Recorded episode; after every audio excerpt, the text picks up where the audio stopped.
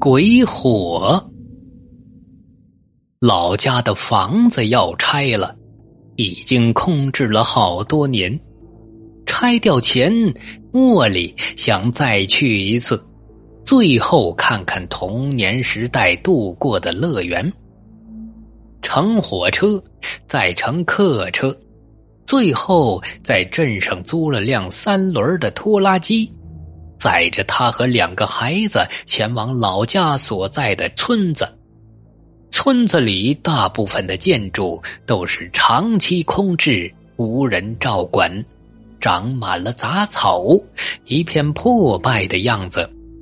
唯一还有点生气的，就是村子里的一栋二层小楼，是种田大户青才家的。农忙的时候会来住一个星期左右，然后就会回镇子上长期的住着，隔一个月回来一趟，看着屋子漏没漏水，门窗是否完好，打扫掉院子里的枯叶杂草。这茉莉带着两个孩子进村，经过青才家的二层小楼，赶巧。这院子里有人，正敞开着院门站了出来，叼着根烟，准备用打火机点着。哎呦，这不是茉莉吗？有二十多年没见了吧？是青才本人，和茉莉是发小。是啊，二十多年了。自从村子里闹出一场鬼火后。青才本来有笑容的脸僵住了，低下了头，啪嗒啪嗒的打了几次火石，才打着了打火机，闷头抽着烟。茉莉知道，僵下去也没意思，不耽误你时间了。他带着两个孩子走到村子的另一头，那里有一片面积很大的院子。里面的房子虽然是平房，但是建造的高大，是前朝遗留下来的老房子，是村子里最古老的建筑。茉莉小时候最喜欢待在老房子的屋檐下，听当时还在世的祖母讲故事听。老房子年久没人居住。也没有人定期来照看。院子里的杂草半人多高，茉莉带着两个孩子趟过杂草，走进了没有锁门的屋子里。比外面还阴冷，和走进了空调房间一样。还有简单的几件家具留在屋子里。他动手搬了两张椅子。搬到了屋檐下，一张给大孩子坐着，一张自己坐了，抱过小孩子坐在自己的腿上，给他们讲村子里闹出来的一场鬼火。那是二十多年前的事情了，村子里的两户人家为了占一片田地，你多我少而争吵了起来。语言冲突很快就在酒精的驱动下升级了，动起了拳脚。其中的一户便是青才家，在群架中因为人数偏少而落败，觉得吃了大亏，电话喊回来了在城里打工的儿子们，聚集齐全了，人手一件武器。一直杀到了因为打群架吃亏了而仇视起来的茉莉家。械斗从村子里打到村子外面的田地里，不仅仅是两户人家之间的争斗了，村子里沾亲带故的人家也参与了进来。打到村长已经控制不住局面了，报警了。接到报警的镇派出所出动了所有的警车，一路鸣笛，呼啸着冲进村子。见到挂彩儿的就控制住，其中重伤的送进镇上的医院，轻伤的在村卫生所里做过包扎处理之后，被警车送进了拘留所。青才的爷爷患有脚疾，又在群体械斗中没直接参与，只是在旁助阵叫骂，就没有被抓进拘留所。不过，他需要准备一笔钱，为已经关押进拘留所的儿子们缴纳罚款，不然这案子就会由民事纠纷改断为刑事犯罪，要坐牢的。青才的爷爷又急又气，不平衡。茉莉家的人。除了还是小学生的茉莉，其余的都躺在镇上的医院装死，没一个受到关押在拘留所的处罚。倒是他的几个儿子们全都进了拘留所，被关押着。警察说了，交罚款就立刻放人，不交罚款就不是拘留十天半个月可以解决的。能够升级，判坐牢，至少坐一年。这青才的爷爷憋了一股怨恨，发了狠劲儿，瘸着腿，提着锄头，让青才举着手电筒照明。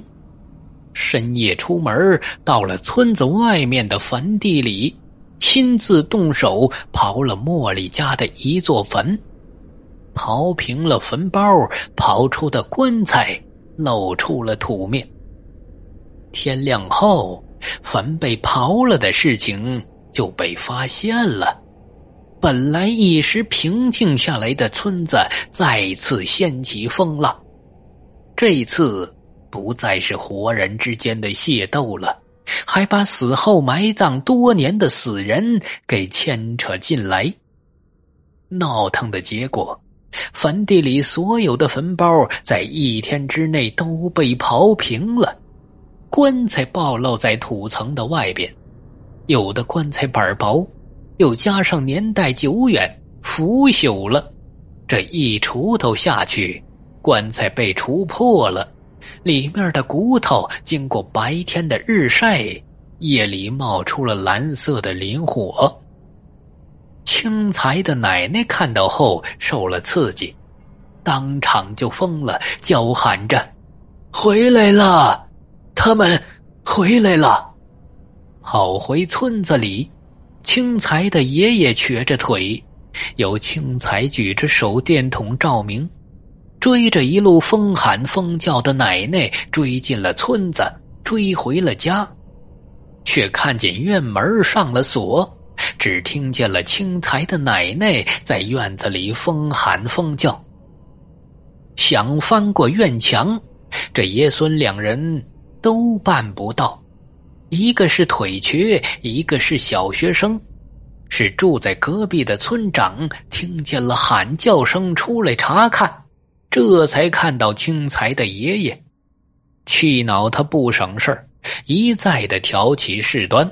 而不能放任着发疯的病人不管，这才从家里搬出来梯子架到院墙上，登了上去。探头只看了一眼，就从梯子上滑了下来。鬼火，说了这两个字儿就昏了过去。附近聚拢过来的村民们七手八脚的把村长抬进了卫生所。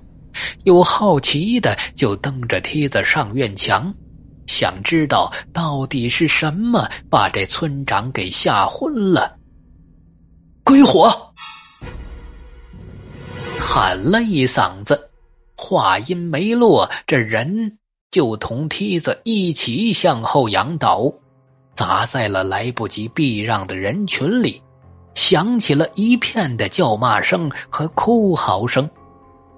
院门在这一片混乱之中从里面打开了，青才的奶奶从院子里走了出来，全身都被蓝色的火焰包裹着，是没有热度的鬼火。没人敢阻拦他的去路。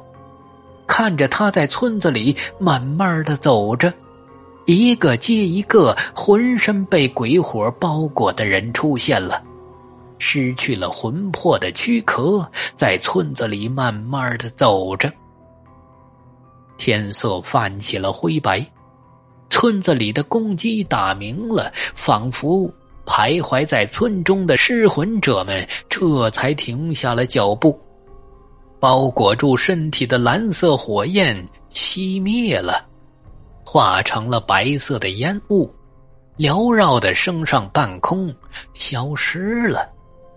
被抽离了支撑力的身体瘫软在地，陷入了昏迷。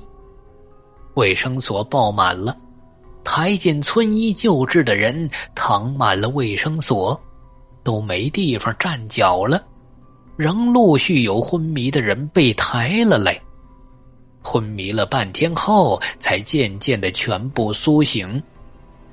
在卫生所治疗了半天后，人群才一个个的醒过来。可是说到那没有热度的鬼火，没人知道它是怎么产生的，更没人知道它为什么会出现在村子里。只不过，从那以后，再也没有人敢去刨坟，鬼火也再也没有出现过。传到我们这一代的时候，我们只当做是饭后闲聊，毕竟我们也没真正的见过鬼火呀。各位小伙伴，我的新书《国民大饭店之暗流》已经上架了。如果您看过最近大火的《鱿鱼游戏》这部剧啊，那我的这本新书你一定不要错过。《国民大饭店》可以说是一本国版的《鱿鱼游戏》，欢迎各位老铁订阅关注。主播在这里抱拳了，感谢各位。